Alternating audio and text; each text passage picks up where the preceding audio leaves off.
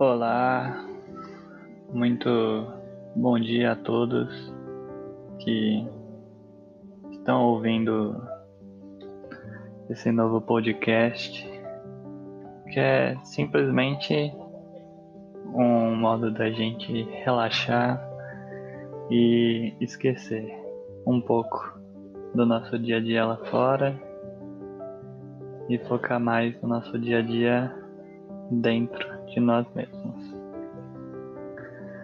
A ideia aqui é que sabe quando tem aquela brisa leve que entra pela janela depois daquela chuva, aquela garoinha bem gostosa. Ela dá um sentido de boas notícias, né? Dá um respiro para nossa alma.